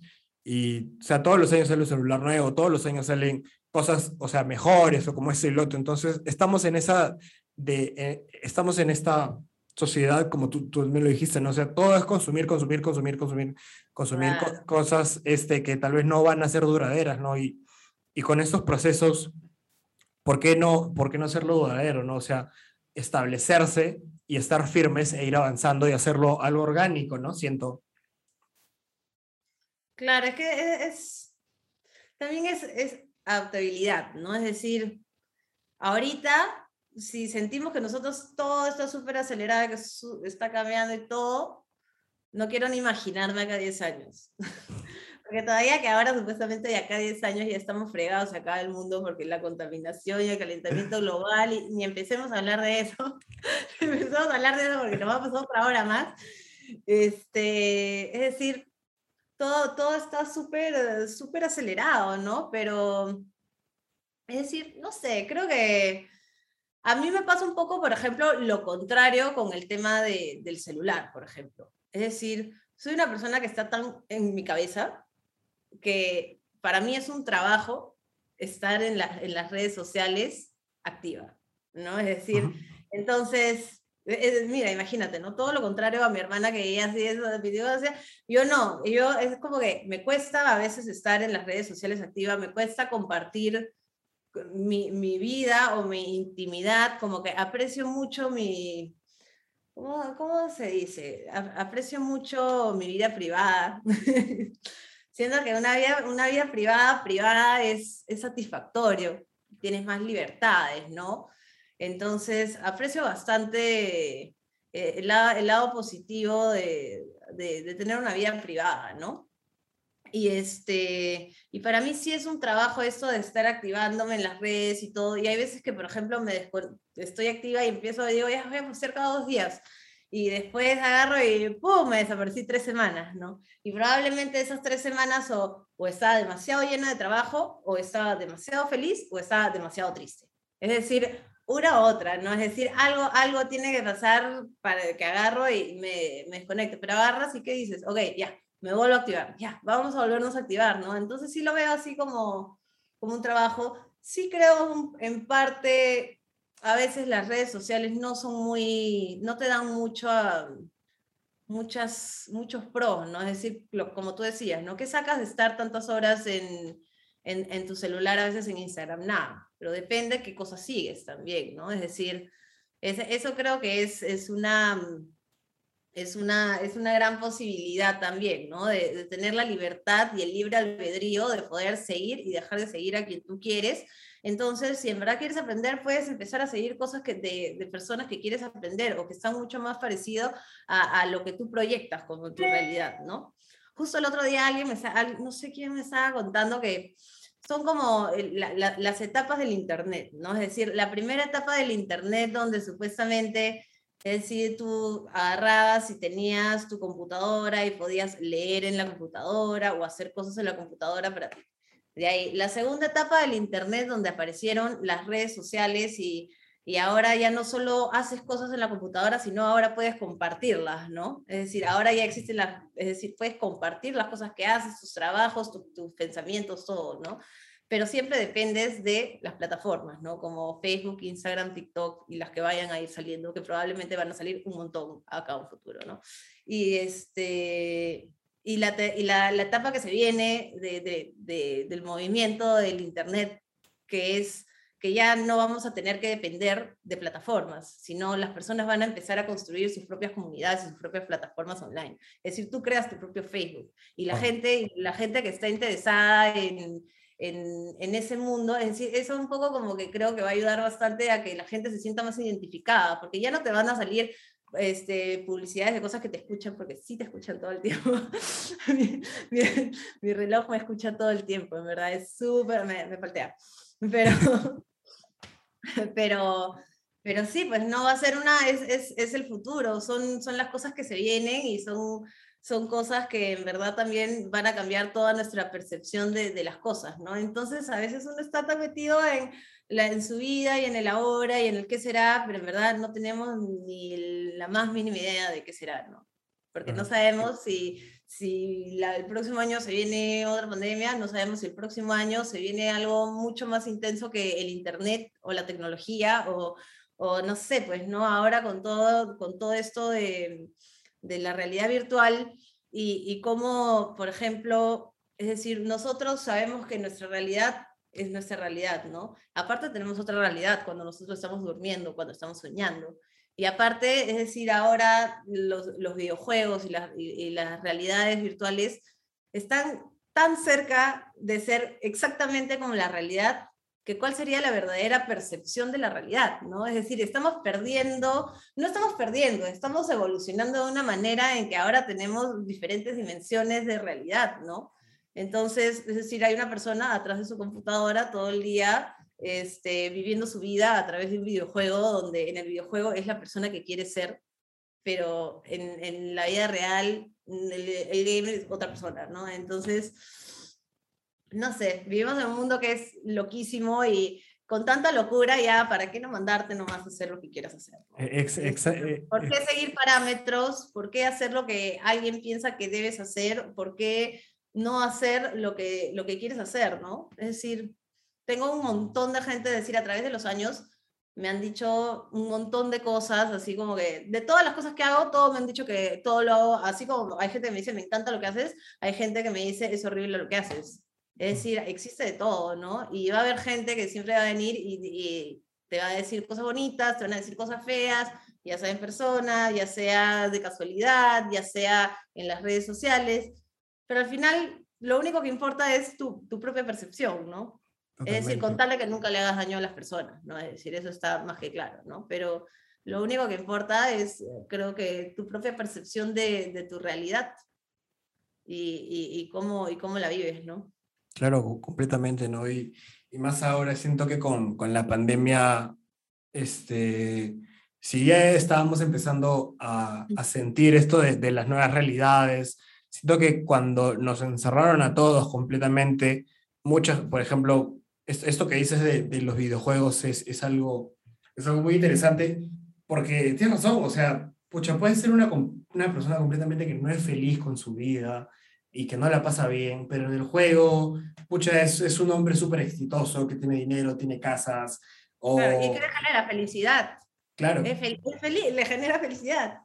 Y es como, y, y, y, yo me pongo a pensar, ¿no? O sea, y, y diría, pucha, a veces cuesta este hecho de, de, lo que ves, porque a veces siento que tienes las cosas tan, tan cerca, o sea, yo ahorita puedo entrar y ver, eh, digamos, el perfil de uno de los mejores podcasters del mundo, y es como que su realidad ahorita está tan cerca a la mía, porque lo estoy viendo, estoy viendo lo que hace, lo que come, cuánto, cuánto lo siguen, cuánto gana, pero después, si nos pasamos a, a, al mundo real, o sea, bueno, la, la, es totalmente distinto porque ese hombre está en otro país, con una vida completamente distinta a la mía, con experiencias, y es como ahí donde la realidad se, se acrecenta, ¿no? Y e, e, es, es lo que me preocupa, pero también a, tomar mucha conciencia, ¿no? De, de como que ya vive tu propia vida, haz lo, haz lo, que, haz lo que quieras hacer y sé feliz, yo creo, o sea, este, porque siempre lo, y, y eso lo he escuchado, cuando tengas o cuando seas un adulto y cuando ya tu cuerpo y los años ya te estén pasando factura, es como muchas cosas de las que tal vez te hubieran... Todo lo que no hayas hecho, esa es clásica, ¿no? Del, el abuelito le preguntan, ¿qué es lo que de no haber hecho todo lo que quería hacer, ¿no? Pero obviamente una cosa es que te lo digan cuando ya, es decir, ya no lo pueden hacer, y otra cosa es cuando estás en la situación y a veces tienes otros limitantes, y los limitantes de cada persona son distintos también, es decir, hay, personas que, que, tienen, que nacen en cuna de oro, como hay personas que no tienen un techo y una comida. Entonces, no fue, tampoco no, es decir, la, la, la vida te pone una imagen de, de, vida y una, una imagen social de lo, lo que es ideal, completamente disruptiva e injusta a la realidad, si te das cuenta, ¿no? Es decir, nosotros, para, bueno, es decir, a mí me ha pasado de todo y pucha, he, tenido momentos en los que, como te decía, pues, ¿no? Es decir, agarraba y si quería hacer algo, me costaba un montón hacerlo y me tenía que ir lejazos, o muriéndome de frío haciendo todas las cosas, es decir, no siempre, no siempre es fácil, como he tenido momentos donde, donde sí la vida me ha dado cosas, es decir, he vivido una vida que, que en un momento era, no sé, una vida súper así con, con todo, pero eso me, a mí me cambió el chip y me hizo darme cuenta que la felicidad no depende nada de que si tengo nada o si tengo todo. He tenido nada y he tenido todo y en los dos momentos he, he sido súper feliz y he sido súper frustrada también, ¿no? Es decir, he sido, he sido súper triste con las dos situaciones, siendo pobre y siendo millonaria. Entonces, sí, sí, como que eso siento que me ayudó un montón a, a darme cuenta que, que, que, la realidad afecta externamente, sí afecta externamente, pero lo que más afecta es tu corazón, lo que más afecta es tu percepción, ¿no? Es decir, obviamente si estás en, si entras a Instagram, a ver, a, agarras y estás frustrado porque, no sé, no tienes dinero y entras a Instagram y ves cosas que quieres, que no tienes, ¿qué te va a generar eso, no? Entonces, ahí está la inteligencia emocional de, ok, si esto me genera ese tipo de sentimientos, entonces voy a dejar de ver esta huevada, ¿no? ¿O para qué? No, no, no, no tiene sentido, ¿no? Es decir, hay tantas cosas que te dan cosas tan bellas o sentimientos tan bellos en esta vida como, no sé, la música, pintar, bailar, cantar, hacer comedia, hacer teatro, este, no sé, estudiar, leerte un libro, ¿no? Que, que en verdad si te das cuenta creo que, eso es un, es, el, es un aprendizaje que simplemente con, con, los años vas aprendiendo, ¿no? Y vas, vas aprendiendo a, cada vez vivir más feliz con como sea que sea lo, lo, lo, externo, ¿no? Claro. Y, y, hay que ser creativo también en esta vida, pues, ¿no? La creatividad vale oro. Sí, completamente no. Una, una de las cosas este, entrando al tema, al tema del ámbito musical, este, ¿cuándo eh, en, Perú eh, tú como marca, como DJ, empiezas a, a, crecer? O sea, ¿cómo, ¿cómo, ha sido ese, ese proceso de crecimiento? Este, porque 2020 eh, aperturaste el festival La Huaca, que es uno, de, es uno de los más conocidos y más grandes y es como, todo tiene un detrás, ¿no? ¿Cómo, cómo comenzó ese, ese, ese, paso a paso tuyo en, en, en la escena electrónica?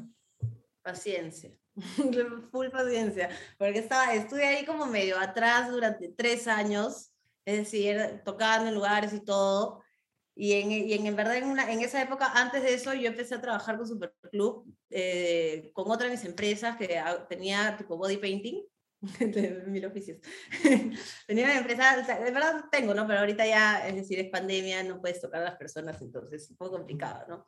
Es un poco lo saqué de, de, la época del, del, Burning Man, que en esa época me pintaba, y en verdad una vez, cuando, cuando estaba ahí en el festival, un día en la mañana, yo, como que supuestamente tú, en el Burning Man tú tienes que dar un regalo a quien sea, cuando quieras, en el momento que seas, pero llevar un regalo, ¿no? O algo así, o entregar algo. Entonces yo dije, pucha, pero ¿qué, qué, qué regalo, qué entrego? Y en eso dije, ¿sabes qué? Voy a salir con un plumón en el bolsillo, ¿no? Y así, en, después así de una fiesta, estaba así en estos lugares, así, tipo, donde estaban todas las personas, así. Y no sé por qué me, me nació y, y, y, empecé a, estaba hablando con una chica y en eso como que tenía tatuajes así, y empecé a pintarla, ¿no? Como que a, terminar de rellenar sus tatuajes y a pintarla, y de ahí empezaron a venir más personas y empecé a pintar a todo el mundo, ¿no? Con, yo cuando pinto me gusta pintar así cosas, no sé, medias alienígenas o cosas así. Y, este, y empecé a pintar a todo el mundo, y por ejemplo la chica que pinté terminó llorando, ¿no? Entonces fue súper así como, como, wow, ¿no? Como que para mí ha sido uno de los momentos más bellos. más, tengo una foto de la chica así con las lágrimas del cara toda pintada. y fue, a alguien le pinté la cabeza, fue una locura, ¿no? Entonces, siento que cuando llegué acá, un poco también tenía eso de que, de que me gustaba así pintar a las personas. Como que me gustaba, por ejemplo, no sé, siento que hay una conexión en, en pintar a las personas, empecé a pintar a las personas, empecé a, justo me pasaron la voz para Superclub que, estaban, que querían más o menos como que hacer tipo body painting para, para, para, e, para, para las fiestas y justo empecé a trabajar con unas amigas que también hacen unas cosas parecidas, empecé a trabajar con ellos un poco como que quería que me metan a tocar, pero decía paciencia y un humor, cuando, cree, cuando, cuando esté lista y preparada, saben que toco, ¿no? Es decir, cuando esté lista y preparada será el momento, ¿no? Y después de tres años ya me llamaron para lo de la huaca, ¿no? Igual y en, esto, en, ese, en toda esa época estuve tocando en otros lados y al mismo tiempo estaba trabajando paralelo haciendo otra, la otra cosa ahí, ¿no? Y, y terminé tocando ahí y ahí poco a poco, en verdad ha sido súper de la nada.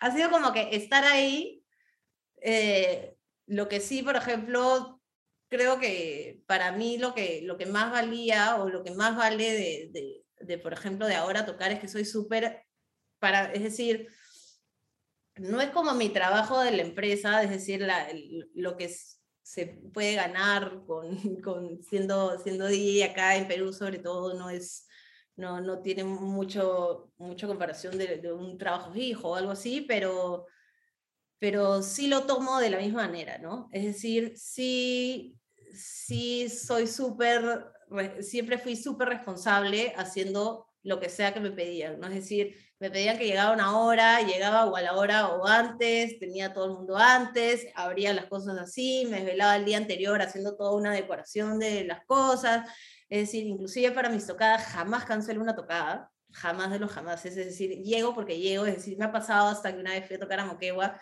y perdí el avión, estaba ahí en el aeropuerto y perdí el avión y agarré y dije, llego porque llego, me tomé un bus, me fui hasta allá en bus, del bus agarré, me bajé en no sé dónde, en ese otro me tomé otro bus, así, llegué así media hora antes, pero llegué, man, ya sé decir, jamás de los jamases perdí, he perdido una tocada o, o he ido no preparada no, tampoco no voy súper preparada y a veces sí voy como que fluyo, por decirlo así, porque me pongo nerviosa y todo, pero, pero creo que eso, es, eso ha sido una parte bien importante de, de por qué ahora eh, está funcionando este camino artístico, ¿no? Porque eh, lo, lo, lo, puedes ver como un hobby, cualquier cosa que hagas, pero inclusive las, si vas a hacer algo como hobby, si lo vas a hacer, lo tienes que hacer bien y tienes que, y, es súper importante respetar a las personas, respetar los tiempos de las personas, ser profesional en, la, en lo que sea que hagas,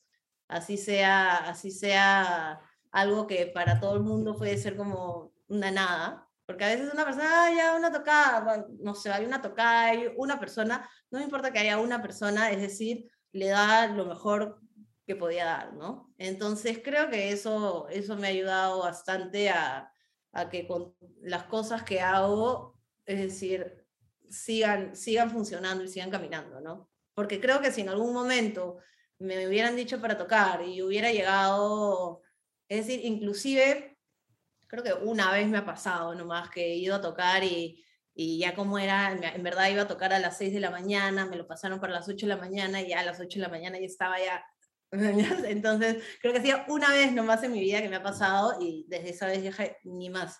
Yo soy así como que voy a tocar, como que sé que es la industria de la noche, pero si voy a tocar, número uno, mientras estoy tocando, estoy en todos mis cabales, completamente sana, con mi botella de agua, mi rétula, me tomo una cerveza, todo normal, ¿no? Pero creo que es súper importante ser recontra responsable, ¿no?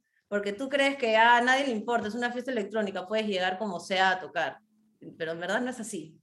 No, no, no, yo no lo veo tan así, ¿no? Yo creo que tienes que llegar así como súper para todo, ¿no? Inclusive, por ejemplo, si hasta ahora que todo el trabajo se volvió digital y tengo alguna reunión alguna reunión de trabajo con algún cliente, lo que sea, también, es decir, todo impecable, ¿no? O, hago todo mi esfuerzo para que todo sea impecable, para jamás, a excepción de que, no sé, se me haya cortado la pierna y esté desangrándome en la calle, jamás voy a cancelar algo, ¿no? Entonces, ah.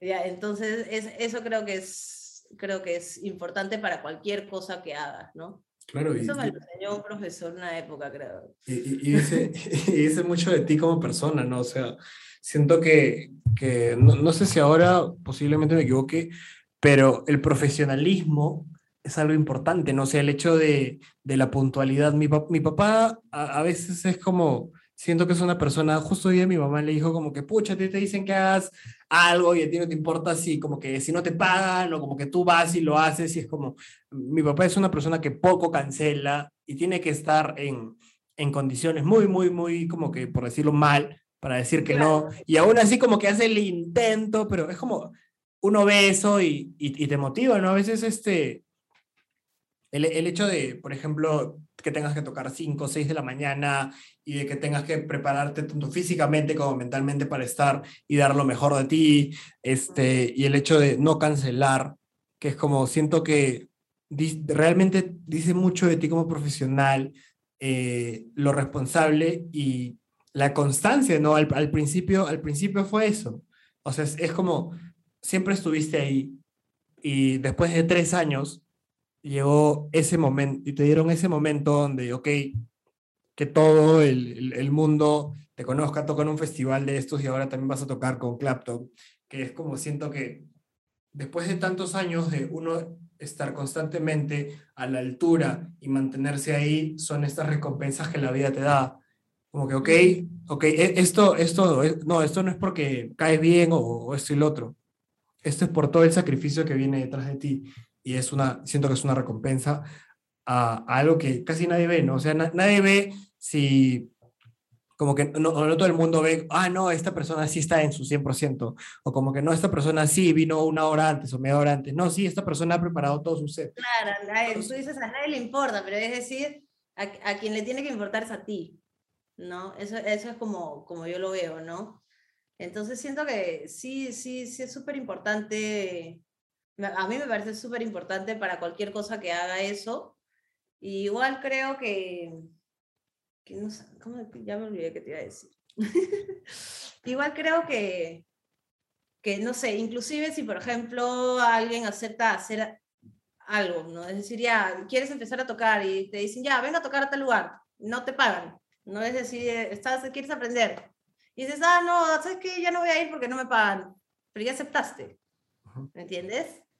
En el momento que tú aceptas algo, es tu palabra, es, es tu, e, e, es la percepción que la gente también va a tener que ti, ¿no? Entonces, obviamente, no te, siempre digo, no, no, no te tiene que importar mucho, pero es decir, te tiene que importar a ti, ¿no? Como la, la percepción que tú, tú vas a transmitir. Y, y, no sé, pues, ¿no? Es decir, siento que esa es una cosa que, que para mí siempre ha sido súper importante y, creo que esa es una de las cosas que me ha ayudado bastante también al día de hoy con, con todo, ¿no?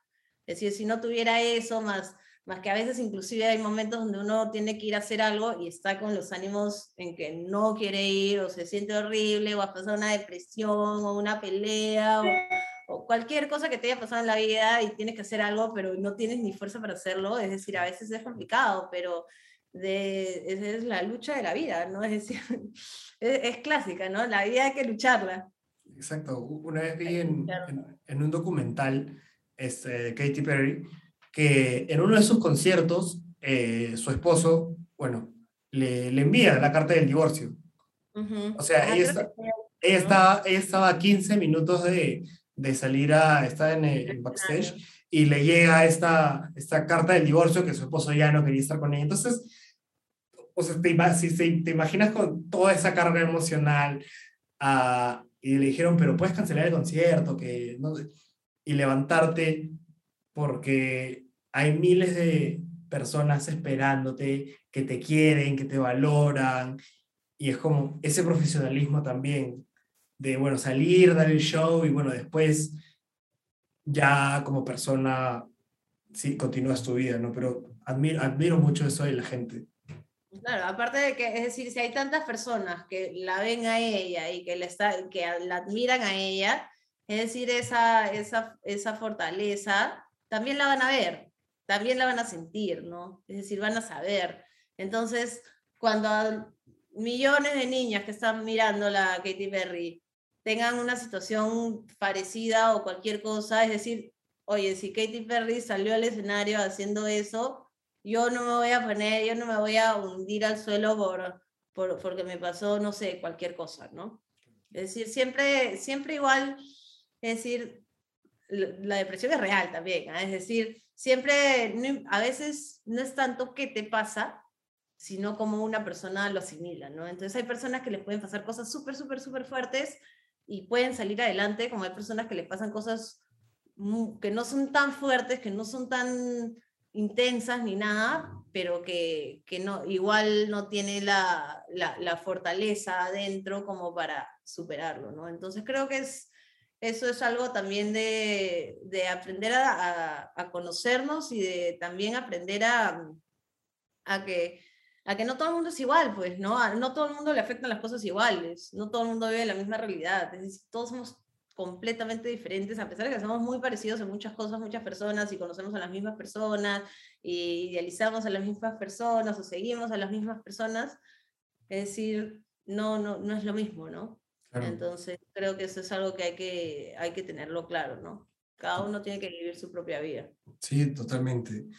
¿Cuál, cuál sientes que para ti ha sido como que el momento más emotivo en, en tus tocadas o, o el momento donde haya sentido una conexión genuina con, con las personas que te están escuchando? Uy, he tenido, he tenido un par de tocadas. Por ejemplo, siempre me acuerdo, por ejemplo, una en Fuga, que ya ahora Fuga creo cerró, que fue como una de las, de las fiestas acá en Lima que tuve cuando regresé, este, que justo había como que estaba todo lleno y fue, y fue súper bonito y y fue súper así como, fue de esos momentos donde me sentí bien conectada al público. Este, y de ahí he tenido otras fiestas también así, no sé si hay como que, el, no sé si todavía he llegado a ese momento, no sé si todavía he tenido ese, momento, ese gran momento emotivo, siento que todos han sido emotivos a veces por tocar en cosas más, más lo de la huaca o o por ejemplo, no sé, eh, hace, acabo de regresar de México hace como una, hace como un mes, más o menos. Me fui a tocar, tuve una tocada en Tulum. Wow. En verdad para mí fue también como justo el día de mi cumpleaños, el día de mi cumpleaños en Tulum y también todo fue así casualidad de la vida porque justo había venido este, de vuelta a tocar y de, ahí habíamos venido así a, a, estar acá tocando en la casa, le gustó mi música, me recomendó, todo fue así como que súper, como que, y justo terminé tocando allá el día de mi cumpleaños, ¿no? Entonces, es decir, cada, siento que cada tocada se vuelve súper emotiva para mí, sobre todo porque el tema musical es súper así como, por mí lloraría cada vez que toco, ¿no? Me aguanto, pero soy así súper, súper sensible. Creo que algún día que por ahí tenga, es decir, así como, como a veces el, proyecto que tengo acá en casa, que todavía no lo hago hacia muchas personas, solo son pocas las personas que, me han escuchado hacer música ambient, cantando, tocando, a veces me gusta tocar un poco el bajo.